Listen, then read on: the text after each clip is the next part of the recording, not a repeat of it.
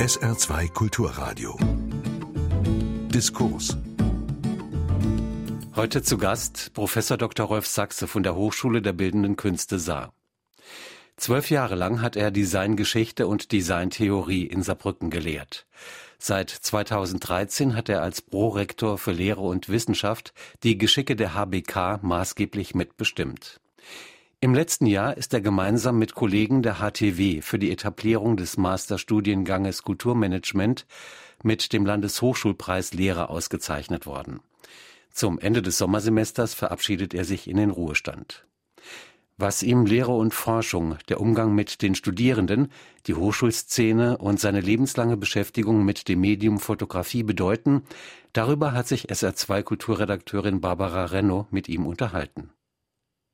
Das gute Dutzend ist voll, darf ich sagen. Ende des Sommersemesters verlassen Sie die Hochschule der Bildenden Künste Saar. 2004 haben Sie Ihre Professur hier angetreten. 2017 gehen Sie in den Ruhestand. Was das bei Ihnen heißt, das werden wir noch hören, ganz sicher. Gehen Sie mit dem berühmten lachenden und mit dem weinenden Auge?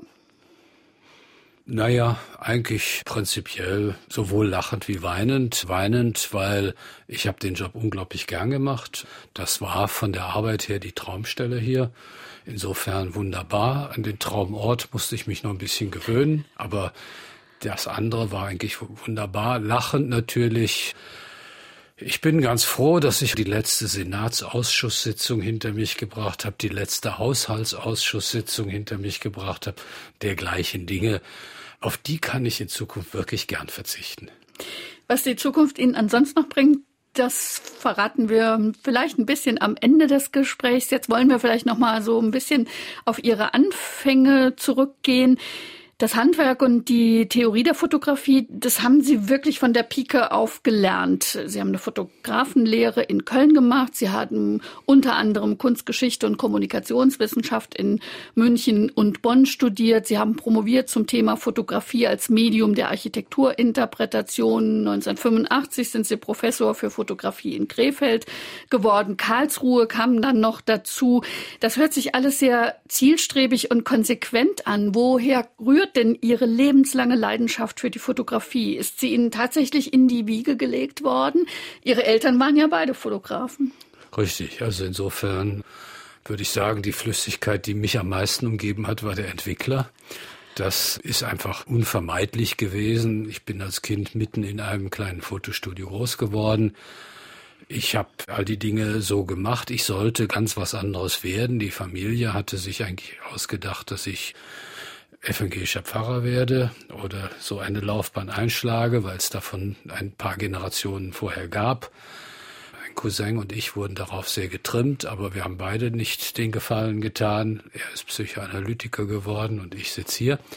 Und ja, die Fotografie war immer ein Basso Continuo des Lebens. Sie war aber immer auch, und wir sitzen hier ja in einem Medienraum, eben auch nichts als ein Medium. Sie war nie wirklich Anfang und Ende meiner Beschäftigungen, sondern sie war immer ein gutes Medium, um mich mit anderen Dingen, die ich für wichtiger hielt, zu beschäftigen. Sprich, das Lesen, das Schreiben, die Literatur, das Vermitteln. Irgendwann mal habe ich relativ früh gemerkt, dass ich gern mit anderen Menschen arbeite und dass ich gern etwas unterrichte bin also sicher eine so in der Wolle gewirkter Pauker, so vom alten Schlag. Diese Dinge waren immer im Prinzip irgendwo am Rande, mehr oder minder, mit der Fotografie gekoppelt. Nicht nur mit der Fotografie, sondern natürlich mit allen Medien, die drumherum saßen. Das Studium der Kommunikationsforschung, was eigentlich zunächst das Hauptfach war, beinhaltete für mich 1971 bereits intensive Kurse in Computerlinguistik intensive Kurse im Programmieren. Ich habe mich ab 1973 mit digitaler Bildverarbeitung beschäftigt. Ich bin 1984 von einem Fotografenverband, also damals noch die Innungen der Handwerksfotografen, furchtbar beschimpft worden, dass ich 1984 gesagt habe, in 20 Jahren wird keiner mehr von euch auf Film fotografieren. Das haben die überhaupt nicht geglaubt. Ich war ein bisschen zu schnell, waren 30 Jahre. Also aber 2014 ist wirklich ein Point of No Return gewesen. Das heißt, mich hat die Fotografie immer nur als Mittel zum Zweck interessiert. Sie war immer Medium, sie war immer Teil des Ganzen. Ich habe das in allen Richtungen durchzuspielen versucht, aber ich habe auch nicht wirklich den Anspruch gehabt, dann nur auf dieses Medium festgelegt zu werden. Da kommen wir ganz sicher noch drauf zu sprechen, denn den Lehrstuhl, den Sie noch innehaben, ja. das ist ja gar nicht der Lehrstuhl für Fotografie, Nein. sondern das ist Designgeschichte und Designtheorie. Das besprechen wir gleich noch.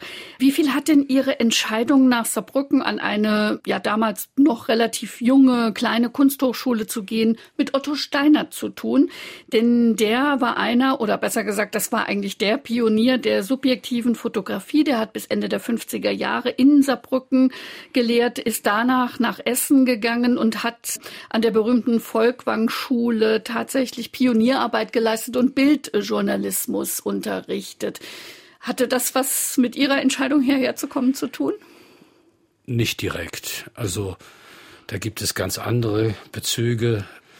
Wenig bekannt dürfte sein, dass ich von Jo ganz früh in die Gründungsgeschichte der Hochschule eingebunden war, 1988, als ich hier als Künstler ausgestellt habe noch. Bei Steinert gibt es eine ganz andere Beziehung. Während meiner Lehrzeit bei Karl-Hugo Schmölz und Walde Huth in Köln haben wir Laboraufträge für große Ausstellungen übernommen. Ich war Laborleiter, auch direkt nach dem Ende meiner Gesellenausbildung als Geselle, wie das hieß damals noch, oder als Mitarbeiter, habe ich das Labor geleitet.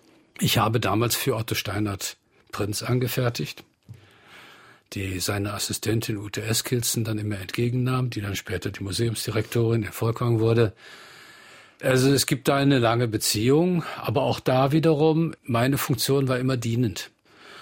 Bei Steinert war es dann so, dass ich ihm die Prinz vorgelegt habe, die wir dann für die Ausstellung gemacht haben.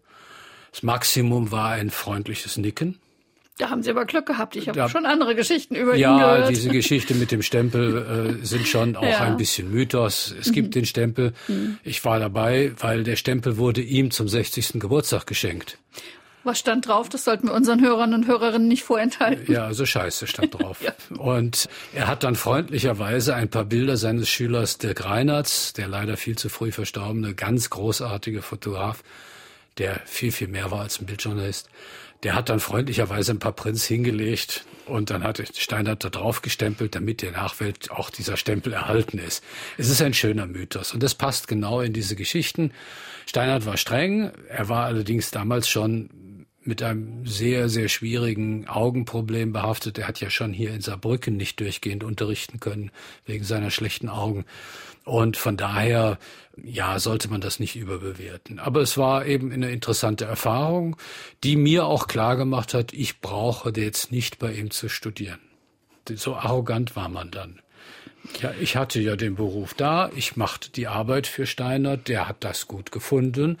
Was soll ich jetzt dann noch bei dem studieren? Also ich wollte dann lieber mich mit der Theorie beschäftigen. Ich merkte damals dann schon, dass mich das Schreiben mehr interessiert als das Fotografieren. Und dass ich auch eben dann das Gefühl hatte, wenn du schon schreibst, dann musst du begründet schreiben. Also studierst du mal was ordentliches. Und Kommunikationsforschung war eigentlich der wichtigere Teil. Mir starb dann nur der Doktorvater sehr früh. Dann bin ich eben in die Kunstgeschichte gewechselt und war froh und glücklich, dann über so ein Fotothema arbeiten zu können. Weil das hatte ich sowieso. Ich war gelernter Architekturfotograf, da schreibt man halt die Geschichte der Architekturfotografie. Was soll's? Das haben Sie gemacht. Sie haben auch mehrere andere Standardwerke zur Geschichte der Fotografie geschrieben. Da spielt Steinert natürlich auch eine Rolle. Was würden Sie sagen? Hat er eigentlich den Platz, der ihm in der Kunstgeschichte, in der Kunstwissenschaft gebührt als Fotograf? Ich habe immer so ein bisschen den Eindruck, bei einem Schriftsteller würde man sagen, er ist ein Writers Writer. Also die Leute, die sich mit Fotografie beschäftigen, die kennen ihn aber darüber hinaus ist er doch nicht ganz so bekannt wie Leute, die Ähnliches gemacht haben wie er und viel bekannter geworden sind. Ich hatte ja zwei Doktorväter und der eine von denen war Schmoll genannt Eisenwert, der Haustheoretiker von Otto Steinert. Und Schmoll und ich haben sehr viel über Steinert gesprochen, natürlich posthum auch. Und er war schon genauso wie ich überzeugt, der gute Otto Steinert hat fünf oder sechs großartige Bilder gemacht im Leben. Das ist für einen Fotografen nicht wirklich viel. Die eigentliche großartige Leistung von Otto Steinert war im Prinzip zweierlei oder vielleicht dreierlei. Das eine war, dass er das Kuratieren von Fotoausstellungen zur Kunst gemacht hat. Subjektive 1, 2, 3. Fantastische Ausstellung. Hinreißend kuratiert, ganz großartige Bilderzählungen. Selbst in diesem schrecklichen Raum des Aquariums der Hochschule auf ganz kleinen Ständern, winzige Bilder, aber eben schon die Ausstellung der 50er Jahre schlechthin, die hier eben dann in Saarbrücken stattgefunden hat. Das hat mich schon sehr beeindruckt und das war schon etwas, wo ich sehr froh war, dass ich äh, hier sein durfte. Also das sind schon Traditionen, an die ich mich gern angeschlossen habe. Dann hat Steinert exzellent als Lehrer gearbeitet, mit äh, vielleicht fragwürdigen Methoden, aber mit einem großartigen Output. Von daher gibt es das. Es gab natürlich auch so richtige Steinert-Schüler, deren Namen zum Glück so langsam aber sicher auch verblassen und vergessen werden. Das waren die Großideologen, die mich in meinem Leben immer ziemlich geärgert haben. Aber es war natürlich auch so, dass es viele Steinert-Schüler gab, die sich einfach in ihrem Beruf bewährt haben, die großartige Bilder gemacht haben, die vielleicht gar nicht so berühmt sind. Also Dirk Reinhardt ist für mich der Steinert-Schüler schlechthin, obwohl es eben schon eine Zeit war, in der Steinert schon als Lehrer nur noch ein Schatten seiner selbst war. Und das dritte, letzte, was ich bei Otto Steinert immer großartig fand, war, er war ein fantastischer Buchmacher. Und ich habe ja nun auch eine furchtbare Affinität zu Büchern. Und er war eben immer ganz großartig im Auswählen von Bildern. Dieses Jahrbuch, das deutsche Lichtbild, was er von 1956 bis eben kurz vor seinem Tod betreut hat, mindestens bis 73, 74 betreut hat, also fast 20 Jahre lang das waren ganz großartige Bildbände mit ganz tollen Bildstrecken, mit einem Abfolge, die man heute noch gut gucken kann, wo man heute noch sagen kann, oh ja, dieses Bild folgt auf das und das Bild folgt auf dies und dieses Bild auf der linken Seite findet im rechten auch eine Entsprechung und solche Dinge. Also man kann Bilderzählungen als Fotobuch sehen und nachdem das Fotobuch ganz merkwürdigerweise auf der Basis der Digitalisierung der Fotografie jetzt eine neue Aktualität bekommen hat, kann man Otto Steinerts Wirken als Fotobuchmacher, was meines Wissens bisher mit keiner Zeile gewürdigt worden ist öffentlich, doch neu entdecken und das finde ich ganz großartig. Heute zu Gast im Saarbrücker Gespräch Professor Dr. Rolf Sachse von der Hochschule der Bildenden Künste Saar. Lassen Sie uns in die Jetztzeit schauen. Unlängst ist die Landeskunstausstellung Saarart 11 zu Ende gegangen. Fotografische Positionen gab es wenige. Ich habe mich sehr gewundert und wusste, dass wir ein Gespräch aufzeichnen. Dachte, ist die Gelegenheit äh, zu fragen, woran liegt das? Ist die Szene hier zu klein? Spielt Fotografie nicht die Rolle, die sie ansonsten spielt? Denn sie spielt ja eine große Rolle in unserer Bild bilderdominierten Welt? Wie immer gibt es dann nur mehrere Antworten auf einmal. Also zum einen haben wir mit Erik Lanz, ja jetzt schon auch fünf Jahre, aber eben noch nicht so lange, einen fantastischen Lehrer in Video und Fotografie, der mit der Fotografie so umgeht, wie man das heute muss. Sie ist ein Medium unter vielen. Sie ist ein Teil einer multimedialen Präsentation. Und sie ist eben keine akademische Kunst im eigentlichen Sinne. Das ist das eine. Wenn man genau hinguckt, auch gerade auf der Landeskunstausstellung, da kann es wenige Absolventen von Erik Lanz geben, weil die Zeit zu kurz war. Das wird in fünf Jahren ganz anders aussehen, bin ich 100 Prozent sicher. Denn das kann ich jetzt in die Zeit, die wir hier zusammen verbracht haben, definitiv sagen. Da sind ganz enorme fotografische Positionen entstanden. Namen will ich jetzt gar keine nennen, aber da sind ganz tolle fotografische Positionen vertreten worden, die man auch schön überregional dann auch zeigen kann. Der andere Punkt ist definitiv der, es gibt Zentren einer, wie ich immer etwas bösartig sage, akademischen Kunstfotografie. Die liegen in Deutschland in Hamburg und Kassel bisschen noch in Köln und natürlich in Berlin. Düsseldorf auch, wobei ich natürlich dazu sagen muss, dass also die ehemaligen Becherschüler, die heute dort als Lehrer arbeiten, fast nur noch Maler ausbilden. Gar keine Fotografen. Und Thomas Ruff als einer der berühmtesten Becherschüler hat ja nach zwei Jahren seine Professur zurückgegeben, weil er gesagt hat, er kann gar nicht unterrichten. Weil jeder, der in seine Klasse aufgenommen wird, war sofort bei allen Galerien im Geschäft. Und er sagte, das ist Quatsch, wenn ich jemanden im ersten Semester schon in den Galerien habe. Die müssen ja erstmal ihren eigenen Weg finden. Die haben gar keine Chance. Also das fand ich eine sehr noble Geste, das dann auch die eigene Professur zurückzugeben. Und solche Überlegungen gehören dazu. Düsseldorf hat immer noch so den Namen, mhm. Leipzig natürlich auch. Mhm. Aber gerade an den beiden Orten wird sehr intensiv an einer ähnlichen Auflösung der Fotografie in einer Multimedialität gearbeitet, wie wir das hier völlig ruhig und ein bisschen weg ab vom Schuss ganz in Ruhe realisieren können. Ich erinnere mich gern an den letzten Rundgang der HBK im Februar, März, Februar, ja. im Februar. Da war eine der stärksten Positionen, die man direkt im Foyer gesehen hat. Das war die Arbeit, die Sie mit dem Kollegen Lanz, über den wir eben schon gesprochen haben, gezeigt haben in einer Klasse. Und es ging um das Fremde. Und es ging um Studierende, die Bilder, die fotografische Bilder dafür gefunden haben, was das Fremde eigentlich in unserer Gesellschaft ist. Und das fand ich sehr auf den Punkt und das fand ich sehr beeindruckend und vielversprechend.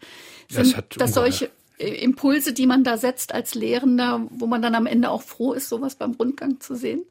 Ja, natürlich, es war großartig. Wir haben eben auch ein ganzes Jahr Zeit gehabt. Wir haben zwei Semester dieses Projekt gemeinsam gemacht. Es war eben einfach das Ideale eines Team-Teachings. Die Studierenden waren gezwungen, sowohl theoretisch als praktisch zu arbeiten. Sie haben ihre eigenen Ideen zum Fremden entwickelt, was dann immer zwei Ebenen hat. Es gibt das Fremde in der Fotografie, das heißt medienkritisch, medientheoretisch vorgegeben. Was kann die Fotografie überhaupt zeigen? Bringt sie überhaupt irgendetwas? Und wenn ja, was? Da gab es dann ja auch viele Positionen mit gefundenen Fotografien, mit Arbeiten, die Ebenen vorführten, an die man nicht denkt, wenn man das Wort Fotografie in den Mund nimmt. Und wir hatten die andere Ebene natürlich, die illustrative Ebene zu sagen, okay, was ist dir fremd? Und das fängt bei den jungen Studierenden an, die Schwierigkeiten haben, in einen Keller zu gehen und hört eben natürlich bei einem Ausflug auf die Insel Lesbos auf, wo jemand wirklich dann dahin geflogen ist, um sich dieser Konfrontation zu stellen. Ich habe das selber ja voriges Jahr in Thessaloniki auch gemacht. Also von daher war das eben dann auch etwas, wo man mit umgehen musste und mit umgehen sollte, in so einer Situation auch noch zu fotografieren, was man sich dann ja auch trauen muss, auch von den anderen gesehen zu werden, dass man fotografiert und dergleichen Dinge mehr. Ich fand das ein sehr spannendes Projekt, gerade in seiner Vielseitigkeit. Es war eine große Bandbreite, es war auch eine große Gruppe, waren 40 Leute. Und wir haben, glaube ich, in der Ausstellung dann 18 oder 19 Positionen gehabt.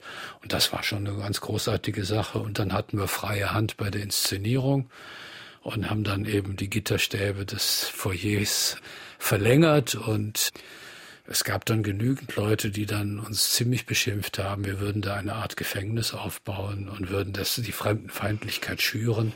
Also es gibt auch Missverständnisse, die eben in jedem ästhetischen Handeln drinstecken die auch vielleicht nicht immer aufzulösen sind. Wobei dieses Gefängnisbild in Anführungszeichen für mich vielleicht noch für was anderes steht. Sie haben es eben auch angesprochen, was kann Fotografie heute leisten in Zeiten, wo besonders in den sozialen Netzwerken fast ausschließlich über Bilder kommuniziert werden mit Icons, Schnappschüsse, Selfies, äh, kleine bewegte Filmchen und Bildchen. Was bedeutet das denn für das Medium der Fotografie, diese Entwicklung? Naja. Und die jungen Leute, die ja alle damit umgehen, die sind ja Digital jetzt, Natives, die sind jetzt damit sind groß sie geworden, im Prinzip ne? im Zentrum meines Handelns an der HBK angekommen, weil dieses Handeln ist ein im besten Sinn des Wortes designerisches Handeln. Das Wort Design besteht eben aus Signum, dem Zeichen, und das D als Hinweis. Das heißt, Design heißt, ich zeige, ich weise auf etwas hin, ich erkläre etwas. Und wer ein Selfie macht, positioniert sich selbst in der Gesellschaft mittels eines Designs. Insofern hat die Fotografie einfach dieselbe Entwicklung genommen wie ich in meinem kleinen Leben. Sie hat sich eben in eine Selbstständigkeit hineinentwickelt und da aus ihr wieder heraus. Und das ist eigentlich eine ganz vernünftige Ebene, ist mediengeschichtlich ein, ein Standard.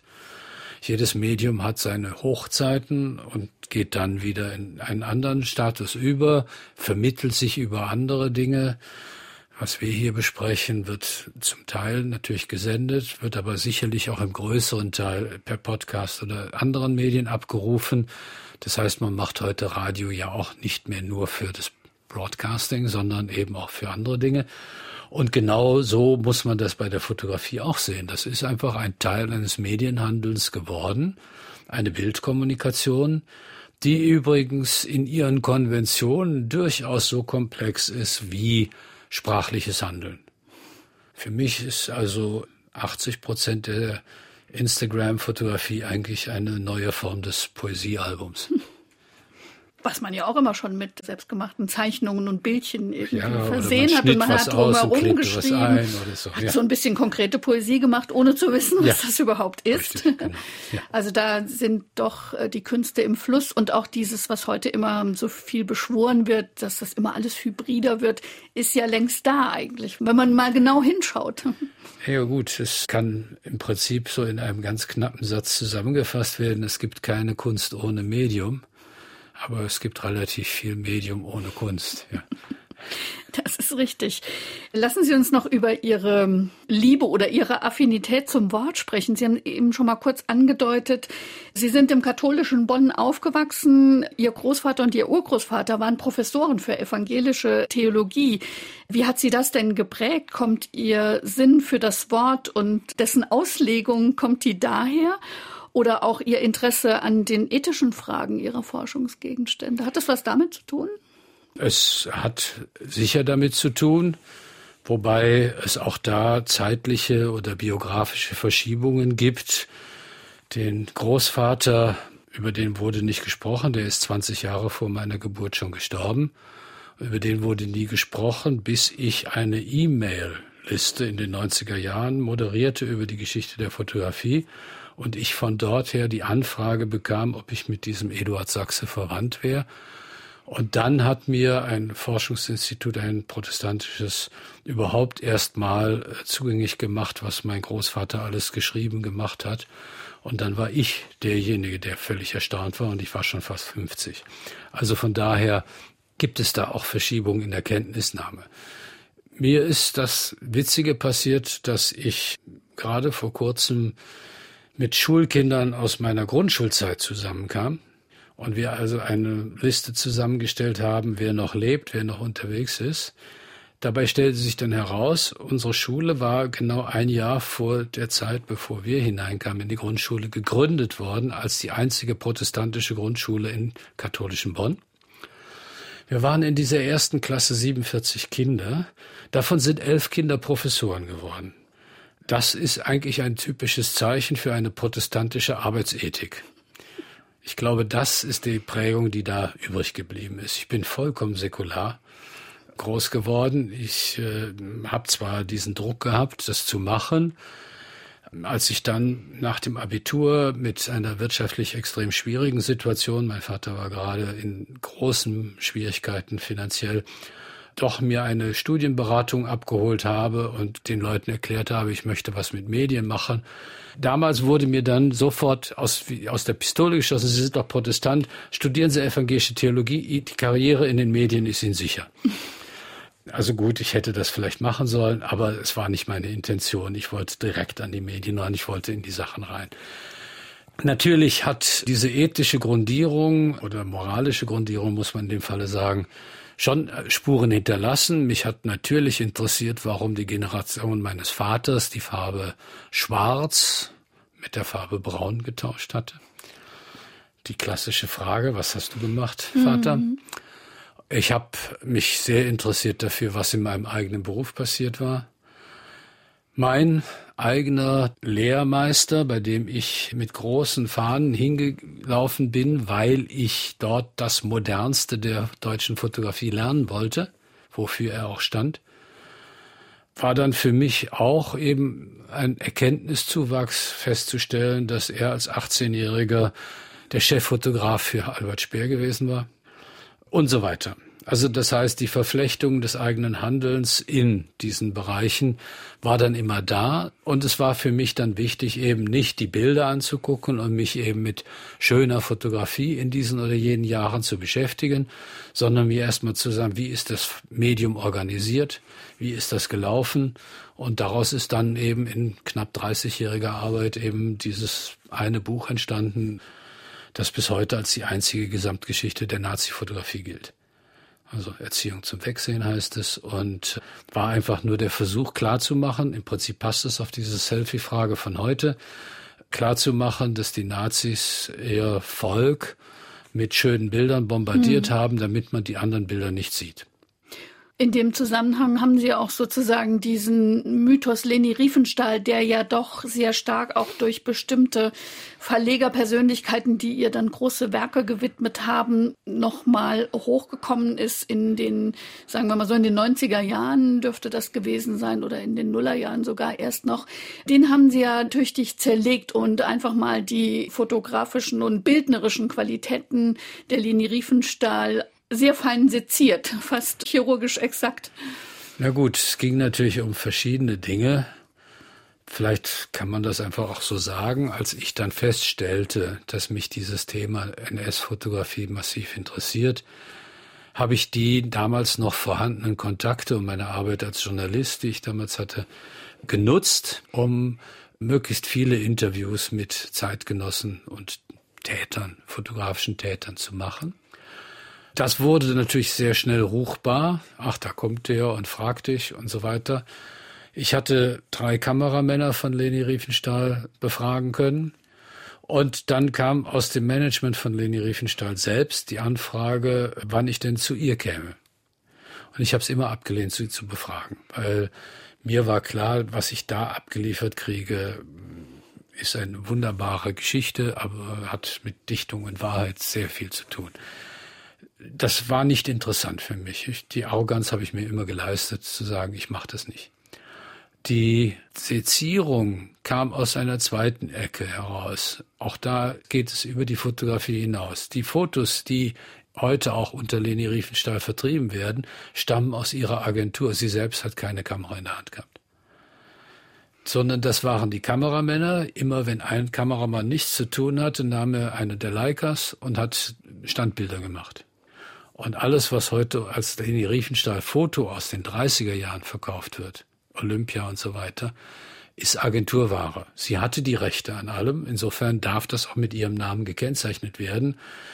Die Bilder, die ich als junger Fotograf gemacht habe, tragen alle die Namen der Leute, für die ich gearbeitet mhm. habe. Alles kein Problem, also keine Bösartigkeit. Ich fand es eben umgekehrt interessanter, den Mythos Leni Riefenstahl zu sezieren von heute aus oder von den 70er Jahren aus, die Pop-Ikone zu zerlegen. Das hat mir viel mehr Spaß gemacht. Und da sind Sie wieder mitten im Design, Designgeschichte, Designtheorie, wenn Sie so wollen. Mich haben die Bilder selber immer verhältnismäßig wenig interessiert. Die waren mir so selbstverständlich. Ich wusste ja, wie es geht. Ich habe mal für einen Freund, einen großen Kunstsammler, ein Album gemacht. Er hatte uns während der ziemlich komplexen Schwangerschaft meiner Frau für einen Monat sein Haus in Italien zur Verfügung gestellt. Und weil ich wusste, dass er eben sehr vielfältig sammelt, habe ich ein Album gemacht für ihn und habe dieses Haus in 40 Fotostilen fotografiert. A la Walker Evans, a la Herbert List, a la dies, aber das, a la das. Das hat mir Spaß gemacht. Das ist aber nichts, womit man in dem Beruf was wird sondern das ist einfach eine Form von ästhetischer Arroganz. Ja. Und mich hat dann viel mehr interessiert, warum geht das so leicht? Was kannst du machen und was passiert mit den Produkten? Wie geht das dann in die Produktion? Wie geht das in die Wahrnehmung? Und wie geht es dann eben in die Verbreitung? Und ja, wie passiert es, dass heute ein Großteil des weltweiten Kunsthandels auch im sieben- und achtstelligen Bereich über Instagram geht? Ne? Aber es ist schon irgendwie schräg. Es dreht sich um. Die Bilder sind unwichtig, aber die Tatsache, dass es Bilder sind, die sind Teil der medialen Wirklichkeit und werden so vermittelt. Und das ist das, was mich eigentlich immer interessiert hat. Und Weswegen ich dachte, ich kann dann auch hier in so einer Schule wie dem hier theoretisch was vermitteln, wie eben Design funktioniert, wie also Bedeutungsherstellung funktioniert, wenn Sie so wollen. Welche Rolle spielt denn der Betrachter in diesem Spiel? Der Nutzer, der Betrachter und der Nutzer? Die Hauptrolle, weil er derjenige ist, den keiner berechnen kann. Also und wird er ja wieder sehr interessant. Er ist total interessant, weil da kann man sich auf die wirtschaftswissenschaftliche Theorie von Josef Schumpeter berufen. Die Invention zählt nichts ohne Adaption und Anpassung. Das heißt, jede Erfindung, die man hat, muss erst in die Gesellschaft eingespeist werden. Und das heißt, sie muss ihre Rezeption finden. Und das kann keiner vorhersagen. Das Saarbrücker Gespräch heute mit Professor Dr. Rolf Sachse von der HBK Saar. Die HBK Saar ist ja von ihrem Gründungsmythos her, wenn man es mal so sagen will, von vornherein seit ihrer neuen Wiedergründung 1986 interdisziplinär angelegt gewesen. Das ging in einer etwas kleineren Einheit sicher einfacher als an diesen ganz großen Akademien. Man hat bald auch vom Saarbrücker Modell gesprochen, diese Verzahnung zwischen Kunst und Design. Und Sie haben das gemeinsam mit Kollegen auch weiter vorangetragen betrieben, indem sie unter anderem auch eine Hochschulgalerie mitgegründet haben. Sie haben viele, viele Ausstellungen hier kuratiert. Sie haben vor allen Dingen auch öffentliche Vorlesungen gehalten. Also zwei sind mir noch in Erinnerung geblieben, Zeichen und Dinge des Alltags oder Proportion, Perspektive und Projektion zur Geschichte der Fotografie. Wie wichtig war Ihnen denn immer dieses Zusammenspiel, sich wieder mal zurückziehen in das Innere der Hochschule, aber auch die Hochschule nach außen öffnen? So kann man ja vieles, was Sie in Ihrer Lehre, Forschung und Ihrer Vermittlertätigkeit angepackt haben, kann man ja immer wieder dieses Zurückziehen sehen und dann aber auch wieder dieses nach außen gehen. Kennzeichnet das so ein bisschen Ihre Arbeit? Sicher, klar. Also Erstmal, die Motivation ist extrem simpel. Ich bin gelernter Handwerker und ich will mein Geld wert sein. Das war immer ein Antrieb. Ich kann mich immer noch freuen, dass am ersten des Monats Geld kommt. Das ist für mich nie selbstverständlich gewesen und das ist ein Antrieb zu sagen, du machst hier das Beste draus. Und das Beste ist immer ein Innen und Außen. Es gibt eben zwei Sorten Publikum oder zwei Sorten Rezipienten. Das eine ist, sind die, die wir uns glücklicherweise selber aussuchen dürfen durch das Aufnahmeverfahren. Das sind unsere Studierenden. Dadurch, dass wir das Aufnahmeverfahren machen, haben wir einen besonderen Auftrag, deren Studium zum Erfolg zu verhelfen. Das heißt, wir sieben, bevor die Leute kommen und nicht erst im Diplom oder im Master. Das ist die eine Ebene. Die andere Ebene ist nach draußen ganz direkt und ganz biografisch. Ich komme hier an im Herbst 2004, schlage die Saarbrücker Zeitung auf und lese Leserbriefe Hochschule abschaffen. Lese irgendwelche Prognosen von irgendwelchen Politikern, gleich welcher Couleur. Die wird es nicht mehr lange geben.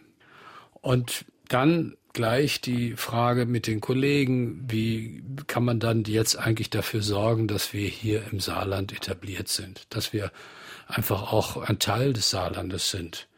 Was kann man daran tun? Da ist natürlich hilfreich gewesen, dass ich einerseits den Blick von außen habe, wenn man so aus dem Rheinland kommt, hat man natürlich auch eine Menge so Kunstszene mitgekriegt, Düsseldorf, Köln und so weiter, und weiß ein bisschen was über Strategien, wie man in die Öffentlichkeit geht. Das war sicher hilfreich hier. Das andere war eben einfach auch klar festzustellen nach innen, wir müssen neue Strukturen haben, wir müssen diese Überschneidung von Kunst und Design auch durch eine Studienordnung erhalten, die jeden Angriff von außen aushält. Das heißt, sie muss intern so stabil sein, dass jeder noch nach seinen Neigungen studieren kann. Aber sie muss extern ebenso stabil sein, damit auch jeder von außen anerkennt, dass hier ist eine Hochschulausbildung auf Universitätsniveau. Und das war in der Erwartungshaltung, als ich hierher kam, überhaupt nicht der Fall. Wir hatten ja dann auch das Glück, dass wir ein neues Kunsthochschulgesetz auf den Weg setzen konnten und ich da mitarbeiten durfte, was für mich einfach eine großartige Chance war. Ich komme aus dieser Verwaltungsvorhölle Nordrhein-Westfalen und fand dann hier im Saarland diese kurzen Wege einfach hinreißend. Und wenn ich sehe, dass es inzwischen das dritte Bundesland in Deutschland gibt, die also unser Kunsthochschulgesetz übernommen haben. Wenn ich sehe, dass unsere Promotionsordnung mehreren Hochschulen übernommen worden ist.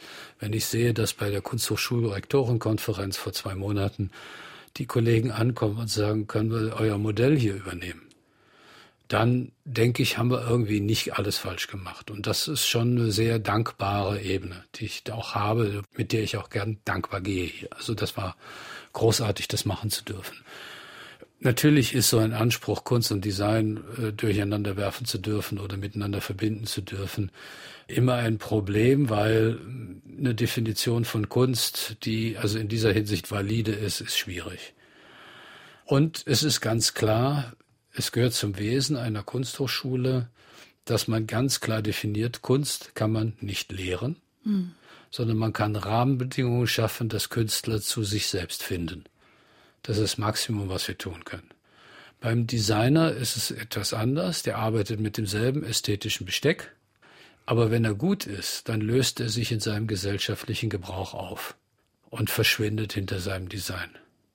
Von diesen Star-Designern halte ich nichts. Ich betreue eine Doktorarbeit darüber, die diese Dinge mit ordentlichem Pfeffer würzt dass Sie hier so intensiv gestalten konnten, hat doch sicher aber auch was damit zu tun, dass Sie sich auch immer gerne auf Land und Leute eingelassen haben. Also es gibt ja doch nicht wenige Kollegen an Ihrer Hochschule, an anderen Hochschulen, die das Prinzip pflegen, ich fliege ein, ich mache meinen Unterricht und dann reise ich wieder ab. Das hat sicher auch seine Vorteile, aber ich glaube, erfolgreicher und längerfristig wirken kann man doch, wenn man sich so ein bisschen auf das einlässt, was man vorfindet.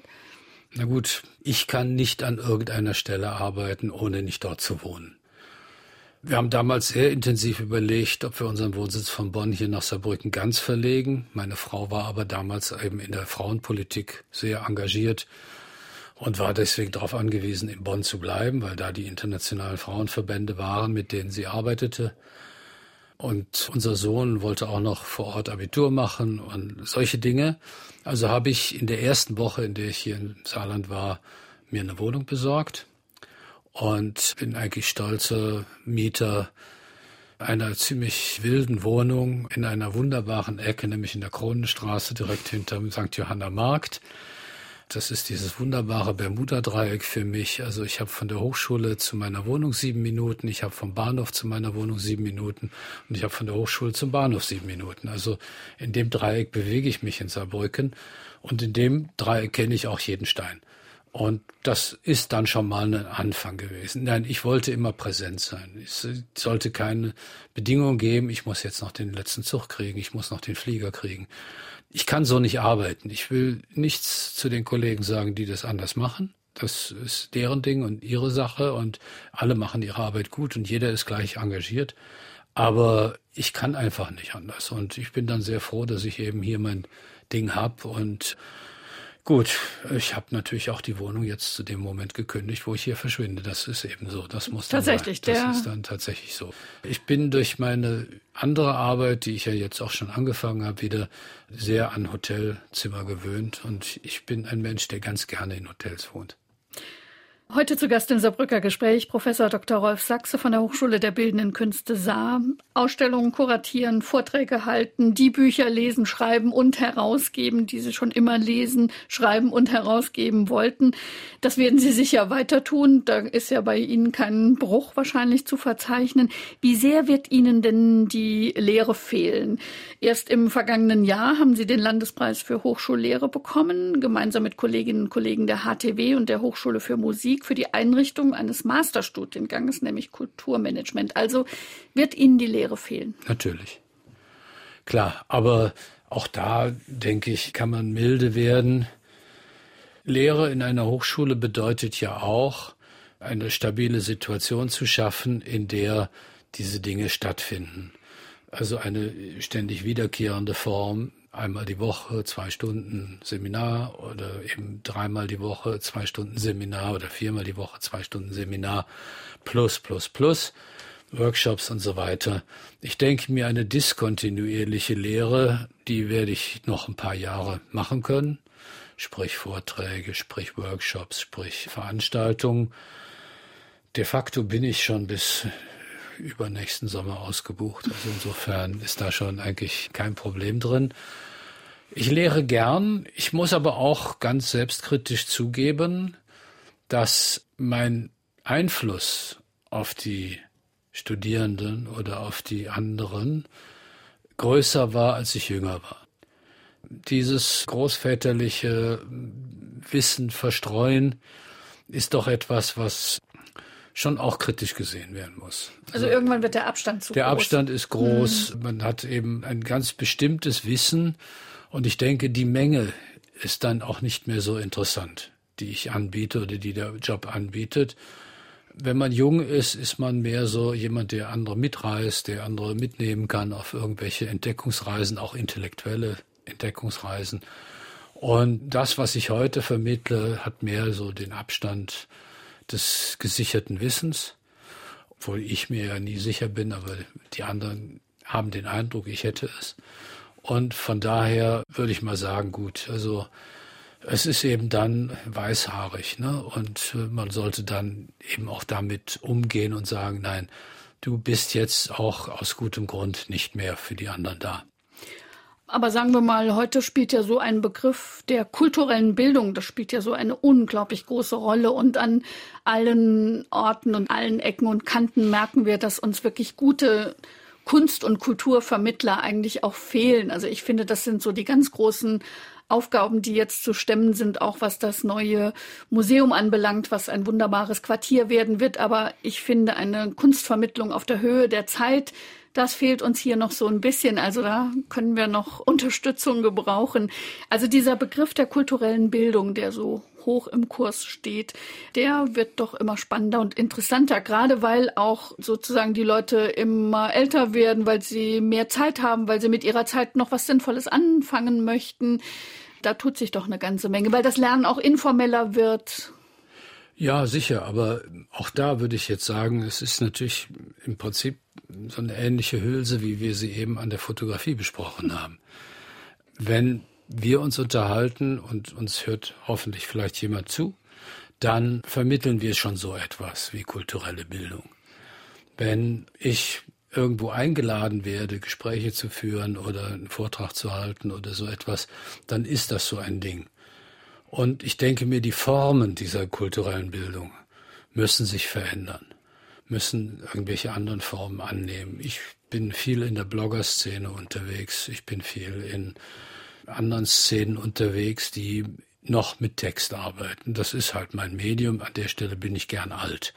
Insofern passt es. Aber der Bildungsanspruch ist für mich etwas, den ich eigentlich zu keinem Zeitpunkt meines Lebens als etwas verstanden habe, das ich anderen gebe, sondern ich bin dann ein Freund dessen, was man Emergenz nennt. Also im Gespräch entsteht etwas, das dann hoffentlich beide Seiten als die eigene Bildung anregend begriffen haben. Und das ist mehr als ein hohles Wort, wenn ich sage, ich habe immer auch von Studierenden genauso viel gelernt wie die von mir. Der einzige Unterschied war, dass ich dafür bezahlt wurde. Aber auch das ist dann mehr ein milder Spott. Natürlich habe ich eine Vorgabe zu liefern. Natürlich habe ich ein Angebot zu machen. Natürlich habe ich dieses Angebot auch vorbereitet. So diese öffentlichen Vorlesungen, das waren dann immer so an einem Abend 80 bis 100 Folien. Im Schnitt kann man dann eine Relation nehmen, dass ich da so drei bis 4.000 pro Abend vorbereitet habe, aus denen dann das destilliert wurde. Also das ist auch Arbeit. Und ich bin mir dessen bewusst, dass ich da auch Arbeit geleistet habe. Wenn das dann hinterher zu einem Gespräch geführt hat, dann war das mehr als genug. Und wenn dieses Gespräch danach als Bildung begriffen wird, dann ist es gut. Also ich komme eben, wie gesagt, ganz radikal aus der Kommunikationsforschung.